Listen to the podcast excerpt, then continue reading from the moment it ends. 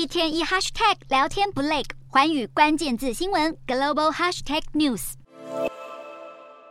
投资人将目光聚焦到即将出炉的美国七月消费者物价指数与生产者物价指数。政经方面，美国总统拜登签署行政命令，监管美国对部分中国半导体、量子运算和人工智慧公司的投资。与此同时，微软旗下求职网站领英全面退出中国，美股四大指数全数收黑。道琼指数大跌一百九十一点一三点，收三万五千一百二十三点三六点；纳斯达克重挫一百六十二点三一点，收一万三千七百二十二点零二点；标普五百下滑三十一点六七点，收四千四百六十七点七一点；费半指数下跌六十八点九五点，收三千六百一十点四七点。欧洲股市方面，投资人乐见中国七月 CPI 年增下降零点三趴，显现全球最大市场上半年经济呈现通缩迹象。欧洲三大股市反弹收。红，英国股市上涨五十九点八八点，收七千五百八十七点三零点；德国股市扬升七十七点六五点，收一万五千八百五十二点五八点；